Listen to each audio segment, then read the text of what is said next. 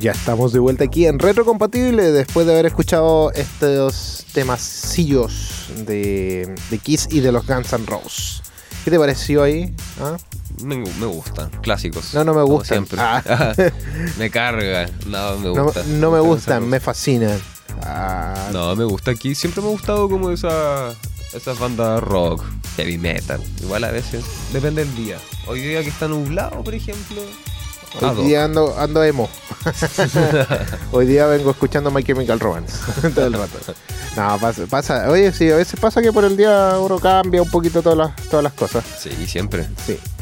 Oye, y bueno, seguimos un poco con las curiosidades de volver al futuro y dentro de todo, bueno, no, hay un montón de cosas que, que se van hablando. Y, y ahora nos vamos con curiosidades de volver al futuro parte 3. Ya. O- el cierre de esta trilogía y que es muy buena esta película también, que aparecen en el viejo oeste. Y bueno, en este film, como muchos van a recordar, hay claro homenaje al gran Clint Eastwood. Oye, a todo esto, eh, le quiero dedicar esta parte a Fefe porque a Fefe, Fefe es fanático de, De Clint, Clint Eastwood. Eastwood. Sí, tiene, no, es fana- fanático totalmente. El feliz estar hablando aquí de este. Sí, de él esto. debería estar hablando aquí, pero bueno, lamentablemente las circunstancias no lo han eh, dejado, así que ahora vamos, nosotros tomamos esta batuta en este sentido. Y bueno, eh, hay mucho homenaje en esta película a este actor, Clint Eastwood, por su pasado como estrella en cintas de western. Ya todas estas cintas que son de vaqueros y cosas así, un mundo country, digámoslo de alguna manera. Y bueno, Marty McFly en esta entrega adopta su nombre y eso es un detalle que el propio Eastwood agradeció enormemente.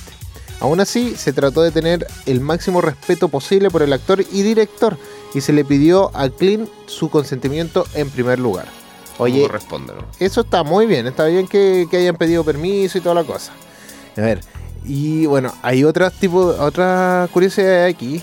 E- bueno, en este film, la banda del pueblo, los grandes ZZ Top. Sin embargo, en la primera toma, la cámara se rompió. Mientras la arreglaban para y para amenizar la espera, Michael Fox les pidió que tocaran un tema y la gente se fue animando a hacer distintas peticiones a la banda.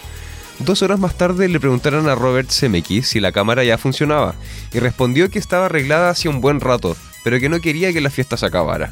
entretenido. Pero es que bueno, si igual tenéis la oportunidad de tener a una banda así y estar tocando ahí todo el rato. Es importante tener además un buen ambiente laboral donde actuar en un lugar bueno, en un buen set, todo entretenido, todo en la misma onda, igual uno se relaja y Sí, Pero lo chistoso es que todo. pasó como dos horas pues, de- después de haber tocado. Supuestamente era un tema. Y como, oh, tocaron- la cámara, sí, está lista hace rato. Sí, Solamente estamos esperando que ustedes eh, vuelvan así. Ay, así que. Oye, también todos los que son aficionados a, regre- al re- a volver al futuro, Regreso al futuro. regresa al futuro, conocen de sobra a Thomas F. Wilson. El actor estuvo presente en las tres películas con diferentes papeles, aunque en todos ellos les buscaba las cosquillas a McFly. Wilson se tomaba muy en serio sus actuaciones, tanto así que quiso hacer que él todas las, escenas peligrosas a caballo, así como el truco de lanzarle el lazo al protagonista. Sí, que eso parece casi al principio de la película y eh, es como cuático porque se ve, lo hizo bastante bien, sí que lo hizo todo. Y se ve- de verdad que se ve bastante bien. Otra de las curiosidades es que eh, ambientar esta película Regreso al Futuro 3, no, eh, Volver al Futuro, eh, en el oeste fue sin duda una decisión realmente acertada. ¿Por qué? daba mucho el juego en ese sentido. Y es que gran parte de la culpa de que tuviera esa ambientación fue del propio Michael J. Fox. Sea, esa ambientación del, del viejo este, que funcionara bien y todo. Eh, bueno, él sugirió que para esa entrega fuera un western. Pues siempre había creído que sería divertido actuar en uno. Claro. Oye, pero ¿qué influencia ya tenía? Uy, ¿qué pasó aquí? Ayuda, que- ayuda, ayuda. Nos No, están penando. La No. Cami está volvió la Cami, viste, nuestro Sí, ente. sí. Está saludando de- desde el más allá ahora. no, no. Pero bueno, eh, o alguien viajó en el tiempo y, Ah, ya, ocupó toda la y energía. ocupé la ¿no? energía de Duoc. Necesitaba la energía más potente de aquí.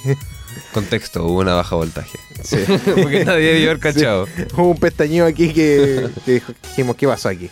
Pero bueno, eh, la influencia de Michael J. Fox para poder eh, decir, oye, hagamos un western ahora de, de esta película, yo digo que nadie más lo, lo hubiera podido hacer en ese entonces. Sí, ¿cierto? Oye, también el papel del alcalde Hubert iba a ir a parar a alguien muy distinto a Hugh Gillen. Creo que así se pronuncia. Iba a hacer un acierto total, pues se iba a poner en la piel de Hubert alguien que tenía una amplia experiencia actuando en western y a la vez un hombre tremendamente experimentado en política. Se trataba de Ronald Reagan. Ah, ahí ya conocemos a Ronald, Ronald Reagan. Reagan. Pero finalmente rechazó el papel. Oh. Oh. Así, así de simple, no. No, Igual- no- no hay igual- mucho más que comentar. Igual, igual leí unas pequeñas curiosidades aquí cuando nombran a Reagan, que antes de mandar el guion de Volver al Futuro 3, la Casa Blanca quiso eh, Ujú. revisar el guion para ver si es que era apto como para el público estadounidense. Y de hecho hasta el propio Ronald Reagan le encantó el guion, vio la película, la rebobinó un millón de veces porque veía todos los fracasos políticos que tuvo él, todos los que tuvo en su gabinete. O sea que en realidad la Casa Blanca le puso color y Ronald Reagan le encantó. Y siguieron adelante con el proyecto. O sea, no tuvieron. eh, independiente de lo que pasara, igual, eh, igual funcionaba Sí, bastante bien. Todo No. atractivo. Oye, pero para la segunda y tercera entrega de esta trilogía se tardaron dos años en construir los sets. Eh, dos años, Dos igual. años, harto. wow. Bueno, pensando que en esa época era todo físico, prácticamente. Sí. Así Cero, que- no había mucha ayuda au- audiovisual. Sí, no, no, no habían efectos como CGI y toda la cosa. Eh, bueno, la, la cosa es que. CGI, sí. Ah, No es CGI. CGI es de. No, la CG es de la luz. La, luz- la que, la que vino La- a cortar un poquito ahora, la luz. Sí. Pero bueno, se demoraron dos años en construir los sets y finalizar los guiones. Mucha, no, salió buena la talla. Eh, sin embargo- chistosos, Elian. No, no, muy chistoso. Tan chistoso que. me- Llegamos a cortar la luz. Sí. ya, ahí te tiraste una buena talla. No como la mía. Ah, ya. Ya. Sin embargo, en 11 meses consecutivos fueron rodadas ambas películas. Ahí hay que tener eh, claro que fueron juntas las grabaciones. Obviamente eso también ahorra un poco la producción, el dinero de la producción, Mm. ¿ya? Y es que se aprovechó el parón que tuvo Michael J. Fox en Enredados de Familia, creo que Enredos de Familia, no me acuerdo cómo se llama en inglés, pero para filmar ambas cintas. Mientras se hacía un montaje de la segunda, se rodaba la tercera. No hay tiempo que perder de vivir. O sea, o sea, grababan una parte de la segunda. eh, ya listo, está listo, está listo el montaje de la tercera. Vamos con la de la tercera y en la de la segunda estaban montando de nuevo otro escenario. Así de rápido y, y ahí sí que obviamente tenía que tener una buena lógica en el guion. Entonces yo creo que por eso se hizo con tanto, tanto cariño porque eh, si te equivocabas y en una parte desde la segunda, hacía un guiño distinto y en la tercera era distinto a la cuestión, era un fracaso. Ahí, ahí había que tener mucho ojo. ¿Qué otra curiosidad más tenemos aquí, Andrew? Tenemos otra curiosidad, adictos al western. Al igual que sucedía con las anteriores entregas, la tercera parte de, re- de, regre- de Volver al Futuro De regreso al futuro. también tiene sus guiños y sus homenajes. A pesar de tratarse de una comedia, había que meterse de lleno en el ambiente del oeste. Y qué mejor manera que contar con la presencia en el salón de Dub Taylor, Pat Buttram y Harry Carey Jr., actores que habían participado en cientos de westerns y series de televisión del género. O sea, si o no sea, tenía- teníamos expertos del western dentro de esta película. O sea, si no estaban esos personajes, no existía el western en- prácticamente. porque ellos pasaron en varias, en varias otras cintas estando en los western conocidos. Entretenido. a, mí-. ¿a, a ti te gustan las películas western? no soy tan fanático, pero ahí depende La de cuál, desierto, que Es la que- es-. Es que si tú no conoces el western, no conoces de cine tampoco. Esa es la verdad.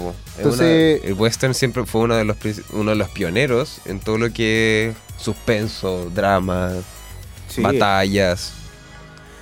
Oye, ya, nos quedan tres minutos antes de irnos a una siguiente pausa musical y oye, que pasa rápido el tiempo. Pero bueno, hay una escena peligrosa dentro de, de esta película que, bueno, se llama que le dicen. No, en esta escena donde Buford, McDog, o sea, el perro malo, si no me equivoco, eh, perro malo, ¿era? No me acuerdo. Pero era en inglés es Mad Dog. Eh, Tannen. Va, a, va por Marty McFly y lo toma del brazo, o sea, lo toma con el lazo. Esta, esta escena que te nombramos delante de, del Tannen, que, que lo toma con el- que hace su propia escena con el lazo en el caballo. Bueno, acto seguido lo ahorca.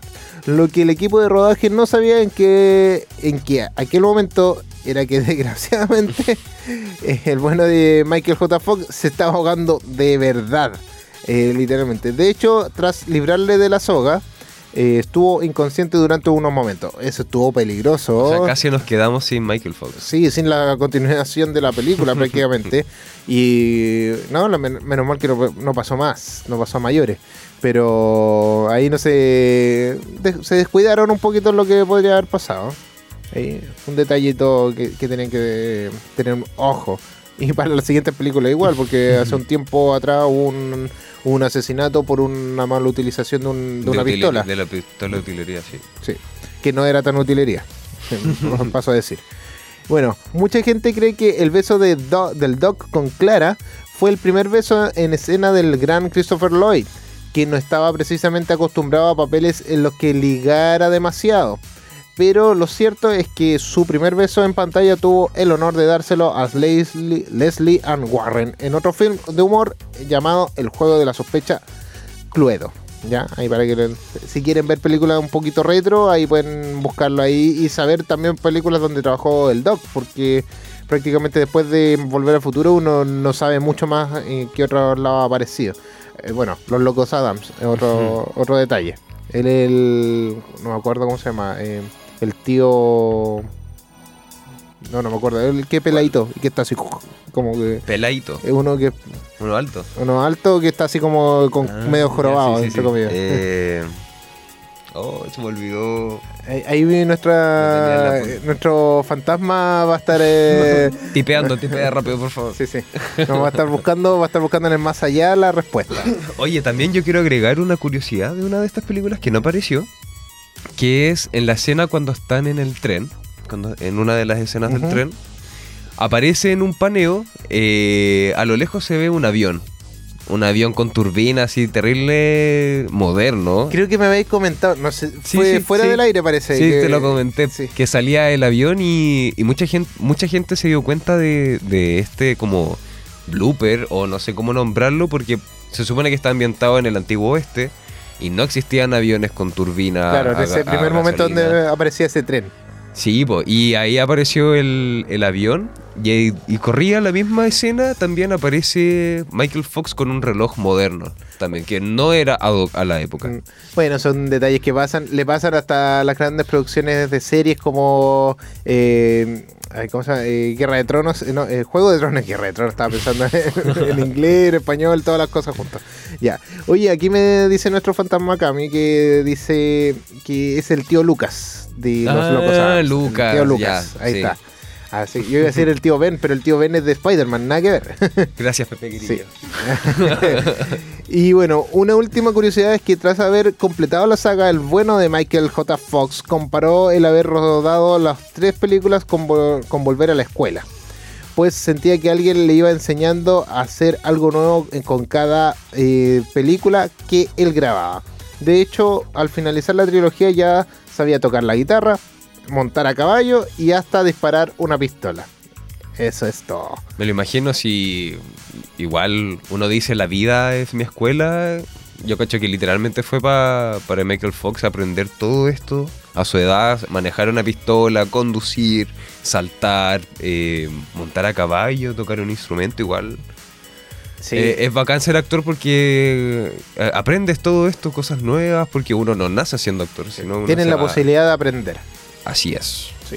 Y bueno, y eh, hablando de, de curiosidad y cosas así, nos vamos con el tema September. No sé por qué curiosidades, pero bueno, una curiosidad es una que, curiosidad, ¿no? que es el tema de mi mes, de mes de nacimiento. Esa curiosidad le voy a dar. Ya, para que vayan preparando regalos para esa fecha. ¿Qué día? Eh, ahí lo vamos a decir afuera del Ya, aire. Me parece. Para que no te llamen tus fans, obvio. Claro, por supuesto. Bueno, nos vamos con el tema Air, eh, o sea, nos vamos con el tema September de Air, Wind and Fire, para que lo puedan disfrutar aquí en Retro Compatible, porque somos, Somos cultura, Cultura pop. Pop.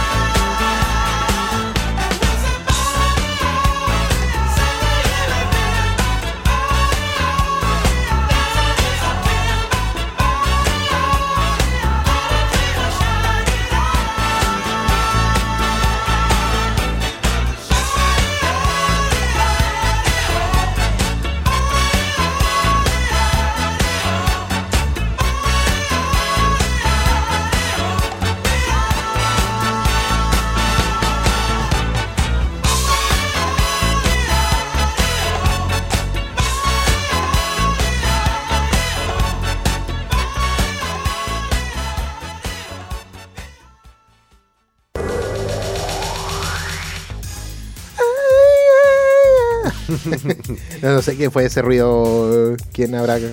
Oye, tú nos enseñaste mucho hoy día aquí con Cami, no teníamos idea que September era esa canción. Era esa canción. Y también se llama December. También la pueden encontrar como December. Eh, hay una versión, es la misma prácticamente, pero con otro nombre. y en vez de decir September, dice December. December. December. Mira, no- novedoso, ¿no? Novedoso, pero nada, nada que hacer, sí, son detalles. Pero bueno, nos despedimos rápidamente. ¿Por qué? Porque ya estamos en la hora de irnos y bueno, Unos minutitos. sí.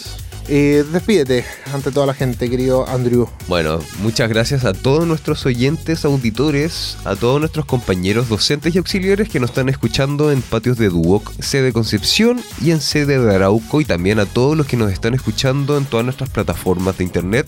En Facebook nos pueden encontrar en aerradio.cl, en Twitter ae-radio, en Instagram nos pueden seguir en aerradio.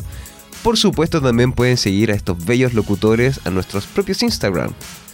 A mí me pueden seguir como Alien Rock y a Andrew lo pueden seguir como andrew.palace, si no me equivoco. Así que ya saben, Andrew Palas, Elian Rock en Instagram, vayan a empezar a seguirnos y eh, también pueden encontrar todos nuestros programas en YouTube, online y en Spotify. Sobre todo en Spotify. Este programa no lo sé porque se me olvidó Sí. algo.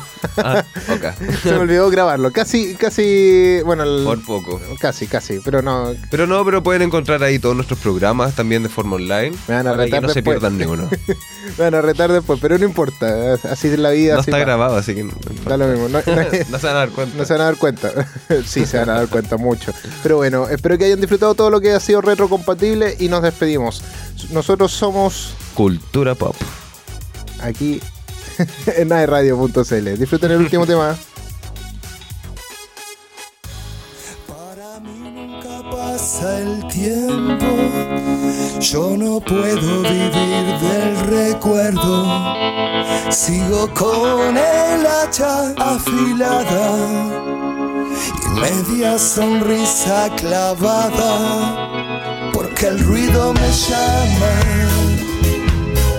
y no quiero quedarme con ganas, me muero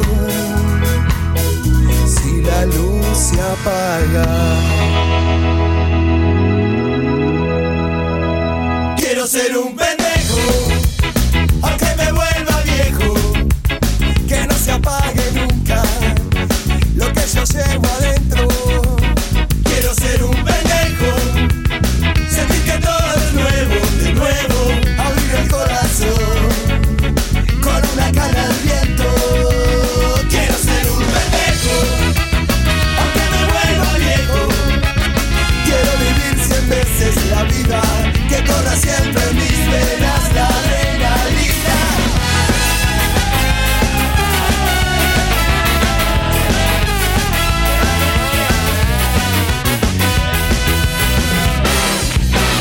Tan rápido.